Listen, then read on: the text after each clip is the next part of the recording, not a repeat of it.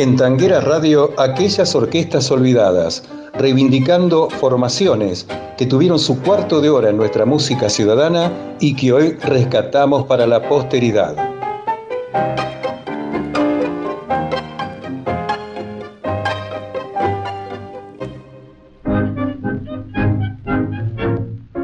Hola amigos de Tanguera Radio.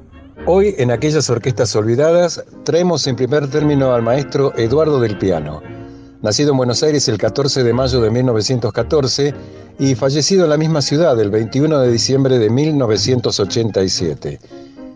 Fue un bandoneonista, arreglista, compositor y director de orquesta que trabajó en varias orquestas de primera línea hasta finalmente organizar y dirigir su propio conjunto. Sus padres fueron inmigrantes italianos que llegaron al país a fines de 1910 y se radicaron en el barrio de Barracas. Fue el segundo de ocho hermanos y desde chico estuvo cerca de la música, pues su padre sabía ejecutar la guitarra, el violín y la mandolina. Pero otra pasión encandilaba entonces al joven Eduardo. Pensó llegar a la primera división del club de fútbol Boca Juniors, al cual ingresó en las inferiores, pero donde solo llegó a jugar hasta la tercera división, como defensor y volante, para luego abandonar y dedicarse exclusivamente al bandoneón y al tango. Después de pasar en 1929 por el conjunto Silvestre Pugliese, integrado por jóvenes del barrio, participó en el conjunto del Piano Paradiso. Cuando debutaron en 1930 en el Salón Liguria de la calle Azara 645, estaba presente Roberto Firpo, quien le propuso que actuara en el Palace Teatro, como era habitual en esos tiempos, en los entreactos de las películas mudas. Al año siguiente, José de Caro lo invitó a participar en su orquesta y aceptó, pero sin dejar a Firpo, por lo que alterna con ambas orquestas. En 1932 se incorporó a la formación de Osvaldo Fresedo, permaneciendo hasta fines de 1933. Ese año su imagen apareció en las dos primeras películas sonoras del cine argentino, Los Tres Berretines y Tango. Entre 1934 y 1935 integró la orquesta de Augusto Berto, en la que ocasionalmente cantaba Angelito Vargas, con quien del piano traba una perdurable amistad. También trabajó en las orquestas de Eugenio Nobile, que más adelante se pasó al género del jazz, y con la de Federico Scorticati, que se había formado para acompañar a la cancionista Dora Davis. Con el conjunto de Berto acompañó las actuaciones en radio de Juanita Larrauri. A fines de 1935 comenzó un ciclo de casi dos años en la orquesta de Juan Canaro, en la que, entre otros, revistaban Carlos Di Sarli al piano, Domingo Federico en bandoneón y Víctor Felice como primer violín. Con Canaro tienen presentaciones en el Cabaret Tabarís con la actuación de Alfredo Gobi como violinista y las voces de Alberto Tagle, Fernando Díaz y las hermanas Desmond. En 1937 se incorporó a la orquesta Los Mendocinos, que dirigía entonces Francisco Lauro, más tarde Juan Sánchez Gorio y finalmente por el pianista Bernardo Blas, con Mario Landi como vocalista. En 1938 actúa con la orquesta típica Víctor, en la que se reencuentra laboralmente con Angelito Vargas e interviene en las tres únicas grabaciones que realiza el cantor en ese conjunto. Adiós Buenos Aires, Sin rumbo fijo e incertidumbre. Tres son las orquestas con las que trabaja Eduardo del Piano en 1939. La de Federico Scorticati con su cantor Mario Pomar, la de Roberto Firpo y la de Juan Canaro con los vocalistas Andrés Falgás y Alberto del Valle. En 1940 lo contrató el violinista y director Roberto Cerrillo y actúa largo tiempo en Montevideo. A fin de ese año ingresó a la orquesta de Armando Pontier, pero permanece por poco tiempo, y ese mismo año pasa a la formación de Ángel D'Agostino tras el retiro de esa orquesta de Alfredo Atadía, que se había ido con Ángel Vargas y la mayoría de los músicos para formar su propio conjunto. A los dos meses Vargas regresó con D'Agostino y es el momento en que Del Piano comienza a ser valorado y reconocido. En julio de 1947, Vargas le pide a Del Piano que dirija un conjunto que lo acompañe y en junio de ese año se produce el debut, durante el cual el locutor Raúl Astor se le ocurre presentar al cantor como el ruiseñor de las calles porteñas. Hasta 1950, en que se separaron profesionalmente, grabaron 20 canciones, entre las que se destacan Milonga para Gardel, Se lustra Señor, Bandoneón Arrabalero, La Mariposa, El Motivo, Mi vieja viola y Ventanita de Arrabal. Del Piano necesitaba tener una orquesta a su nombre en la que pudiera practicar libremente sus arreglos, sus orquestaciones, su estilo. Eligió como cantores a Mario Bustos, que venía de actuar con Carlos de María, y Héctor de Rosas. Cuando Bustos y de Rosas buscaron nuevos rumbos, llegó Adolfo Rivas, luego reemplazado por Roberto Bayot. Eduardo del Piano falleció en forma sorpresiva en su domicilio el 21 de diciembre de 1987. Del Piano además fue presidente de la Asociación Bandoneonística Argentina, de la cual Piazzolla era su presidente honorario.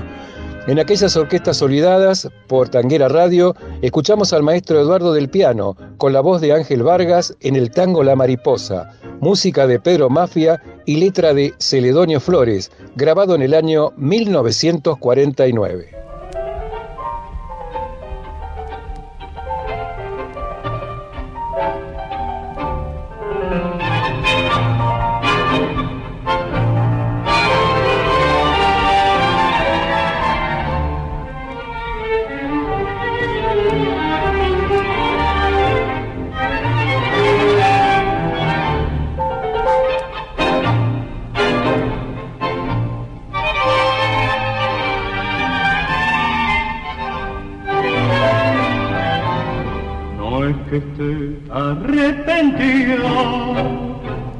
Haberte querido tanto. Lo que me apena es tu olvido y tu traición, me amarguzando. Si vieras estoy tan triste, que canto por no sonar. Si para tu bien te fuiste, para tu bien te tengo que perdonar. Aquella tarde que te vi tu estampa me gustó, bebeta de arrabal, y sin saber por qué yo te seguí, y el corazón te di, y fue tan solo para mi mal. Si fue sincero mi querer, que nunca imaginé la hiel de tu traición, que solo y triste viva me quedé, y derrotado el corazón.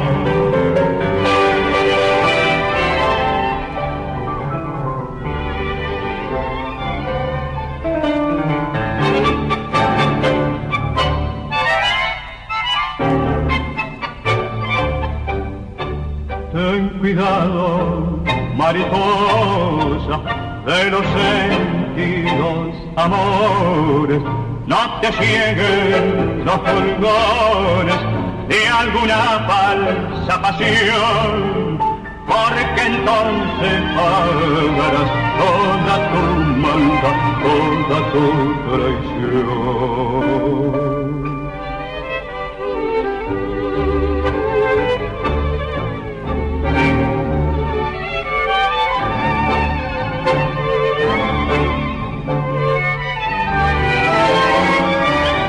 Estoy tan triste que canto por no llorar. Si para tu bien te fuiste, para tu bien te tengo y que perdonar.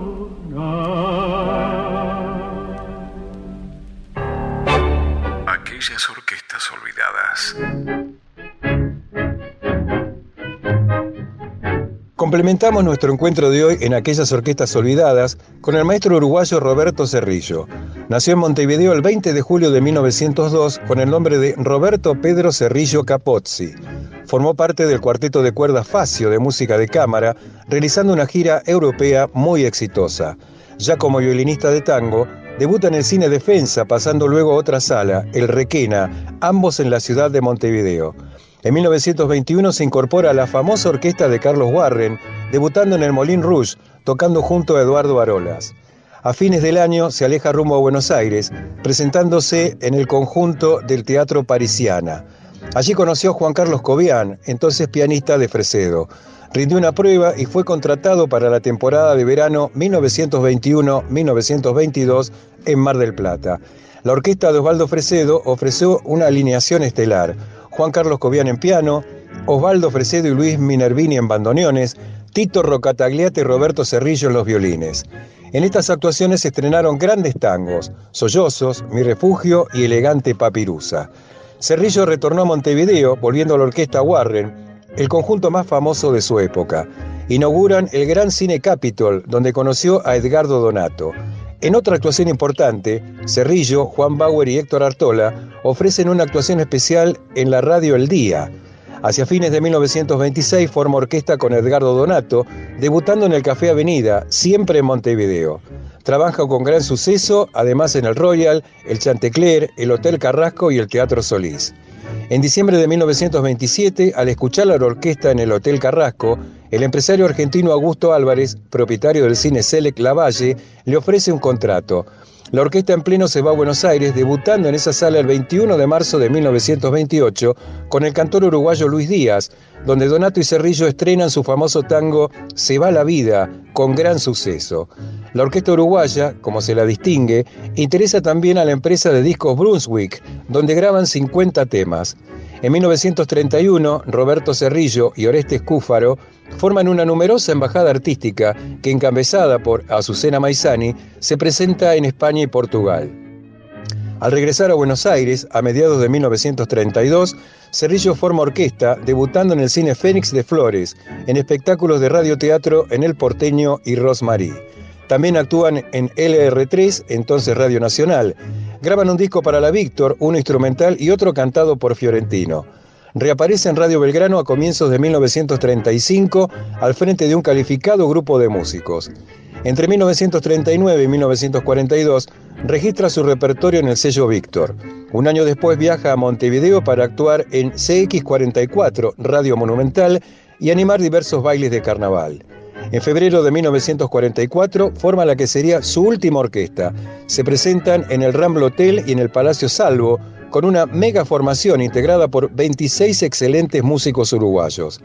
Hacia la década de los 50, alejado desde hacía tiempo de la música, víctima de una incurable dolencia, esta gran figura de la música popular rioplatense desaparece físicamente el 5 de mayo de 1955. Hoy, en Tanguera Radio, escuchamos a la orquesta típica de Roberto Cerrillo con el notable cantor Jorge Cardoso en Melodía Oriental, música de Juan Carlos Howard y Roberto Cerrillo con letra de Enrique Cadícamo.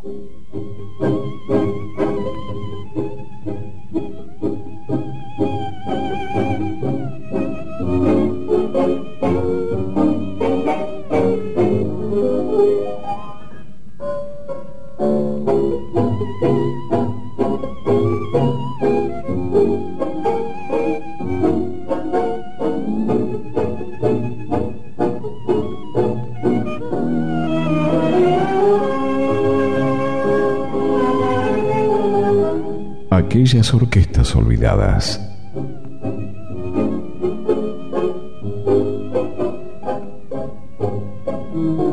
Esta misma melodía la escuchamos una vez, fue en París y amanecía. En aquel viejo café mientras llovía, tú fumabas y bebías turbia copa de perenor, tu cariño te fundía, hasta que la melodía se quedó en mi corazón.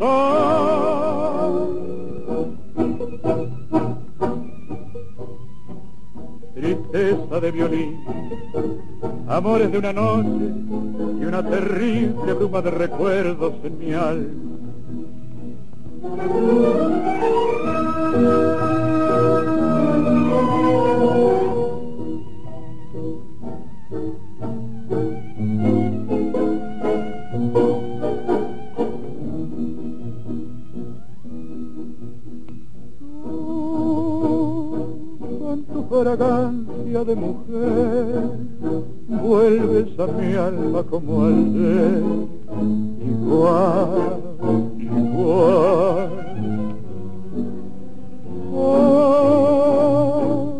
Al escuchar este violín surge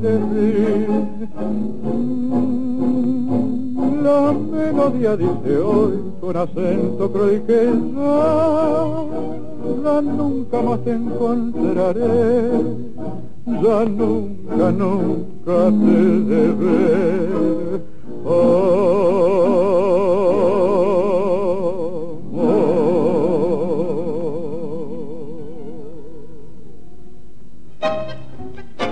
Hasta aquí, en Tanguera Radio, aquellas orquestas olvidadas, reivindicando formaciones que tuvieron su cuarto de hora en nuestra música ciudadana y que hoy rescatamos para la posteridad. Oscar Rolando Mascareño les brinda un gran abrazo tanguero y les dice hasta la próxima.